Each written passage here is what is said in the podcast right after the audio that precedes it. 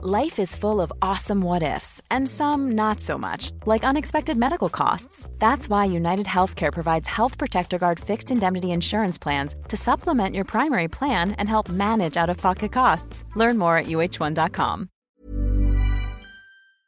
Bofetón político contra Gabriel Boric, presidente de Chile. El Congreso Nacional ha rechazado mayoritariamente su proyecto de reforma tributaria por el que pretendía multiplicar los impuestos que recaían sobre la inversión en el país. ¿Cuáles serán a partir de ahora las consecuencias políticas y económicas de todo ello para Chile? Veámoslo.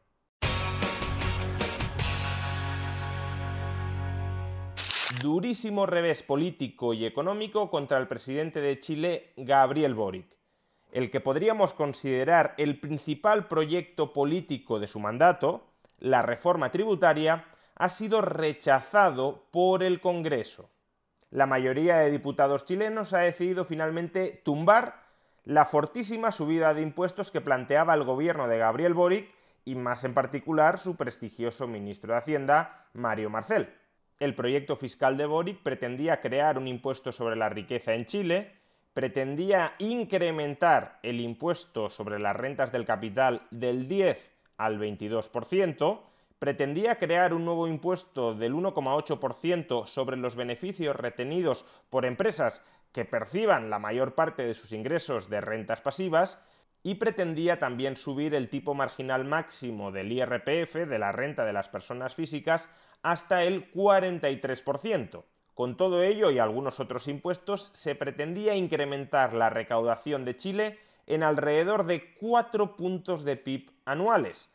Habida cuenta de que los ingresos fiscales actuales de Chile rondan el 20%, estábamos hablando de incrementar la presión fiscal en Chile en un 20% y ese exagerado incremento en un 20% de la presión fiscal en Chile iba a proceder en su práctica totalidad de la inversión. Los impuestos que hemos mencionado antes son impuestos que atacan el ahorro y la inversión y por tanto la acumulación de capital. Impuestos sobre la riqueza, es decir, un impuesto sobre el capital acumulado dentro de Chile, impuestos sobre las rentas del capital, es decir, impuestos sobre los réditos de la inversión en Chile, impuestos sobre las ganancias retenidas por parte de empresas que perciban la mayor parte de sus ingresos de rentas del capital, es decir, nuevamente gravamen sobre los réditos del capital, en este caso retenidos dentro de una sociedad jurídica, y por último, incremento del tipo marginal máximo en el IRPF que no deja de ser un impuesto al trabajo cualificado, es decir, al capital humano, a la formación. Por tanto, esta reforma tributaria atacaba casi cualquier forma de acumulación de capital. Atacaba la acumulación de capital productivo, atacaba la acumulación de capital financiero y atacaba la acumulación de capital formativo o humano. De ahí que la mayoría de diputados de Chile hayan rechazado este proyecto de reforma fiscal. Y cuidado, el rechazo ha prosperado no solo porque los 71 diputados de la derecha se hayan opuesto en grupo y frontalmente a este proyecto de reforma fiscal, sino también porque tres diputados de izquierdas se han abstenido. Si esos tres diputados de izquierdas hubiesen votado a favor, este sangrante proyecto de reforma fiscal habría salido adelante.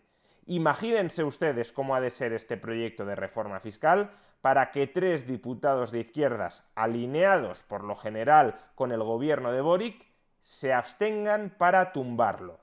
¿Y por qué esta derrota parlamentaria de Boric supone un golpe político y económico tan duro para su gobierno? Pues por varias razones. En primer lugar, porque todo el programa electoral e ideológico de Boric se estructura a través del incremento del tamaño del Estado. Boric aspira a incrementar de manera muy sustancial el tamaño del Estado chileno hasta ir aproximándolo al tamaño de los Estados europeos, porque cree que para alcanzar los niveles de bienestar de Europa hay que emular el Estado europeo, cuando eso es evidentemente erróneo. El bienestar de los europeos no depende de su estado de bienestar, depende de su nivel de renta per cápita. Por tanto, de lo que se tendría que preocupar Chile es de potenciar el crecimiento de su renta per cápita, no de importar modelos de Estado extranjeros que pueden frenar el crecimiento de esa renta per cápita y por tanto la expansión del bienestar de los chilenos. El llamado estado de bienestar para el único que de manera cierta, segura, indubitada genera bienestar es para el propio Estado y para toda la casta política y burocrática que se genera dentro y alrededor de él. Pues bien, sin esta reforma tributaria va a ser muy complicado que Boric consiga incrementar el tamaño del Estado, es decir, que pueda financiar todos aquellos programas de gasto público con los que persuadió a muchos chilenos para que le votaran y lo convirtieran en presidente. Es decir, que en buena medida su programa electoral se convierte sin esta reforma tributaria en papel mojado. Y sí, uno podría pensar que Boric seguirá adelante con sus programas de gasto público aun cuando esta reforma tributaria no haya prosperado. Es bien sabido que un Estado puede gastar más o porque ingrese más o porque se endeude más. Y por tanto Boric seguiría teniendo la alternativa de emitir mucha más deuda, de incurrir en déficit público para financiar su expansión del Estado chileno. Sin embargo, este último extremo tiene sus límites. El actual ministro de Hacienda, Mario Marcel, que a su vez es exgobernador del Banco Central de Chile, no es demasiado partidario de abusar del endeudamiento público y más en un entorno inflacionista como el actual. Mario Marcel sabe perfectamente que cebar el déficit público solo contribuirá a cebar la inflación y que ello hará necesario que el Banco Central de Chile suba todavía más los tipos de interés, ralentizando aún más el crecimiento económico dentro de Chile.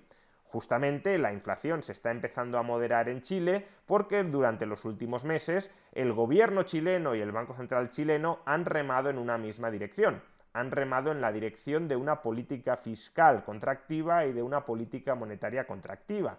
Chile cerró 2022 con superávit público a pesar de que había cerrado 2021 con déficit público. Por tanto, el margen que va a admitir Mario Marcel para incrementar el gasto público de manera muy sustancial sin aumento de la recaudación a través de su reforma tributaria va a ser escaso. Y de hecho, el propio Boric ha condicionado la ejecución de muchos de sus programas de gasto público a que esta reforma tributaria salga adelante. Por ejemplo, en sus primeras declaraciones tras conocer el rechazo del Congreso a su proyecto de reforma tributaria, él mismo ha enfatizado que sin reforma tributaria no hay reforma de las pensiones, no hay reforma de la sanidad o no hay reforma del sistema de dependencia. Y vamos a encontrar el camino para habilitar un debate serio en el Parlamento y así la reforma tributaria que Chile necesita pueda ser realidad, que es a su vez la que permitirá que sea realidad la reforma de pensiones, que más de 10 años lleva esperando en el Parlamento, y la reforma de salud también los inicios del Sistema Nacional de Cuidado. Pero bueno, uno podría pensar que este bofetón parlamentario contra la reforma tributaria de Gabriel Boric y por tanto contra Gabriel Boric y su ministro de Hacienda, Mario Marcel, tampoco tiene tanta importancia porque lo único que necesita hacer Gabriel Boric es volver a someter a votación en el Congreso este proyecto de reforma tributaria y esta vez sí presionar a esos tres diputados de la izquierda para que voten a favor y por tanto para que consigan sacar adelante este proyecto de reforma fiscal.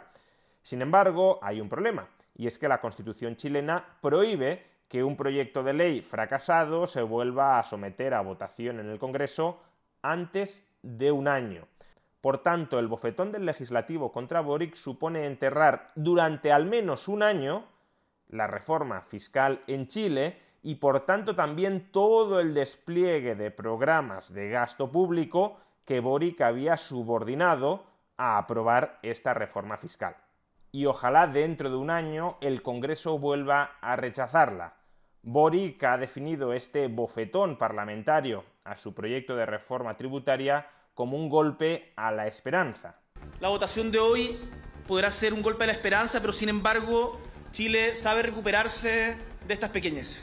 Pero más bien se trata de un golpe de esperanza contra todos aquellos que ambicionan a multiplicar el tamaño del Estado chileno a una costa de la libertad y de la prosperidad de sus ciudadanos.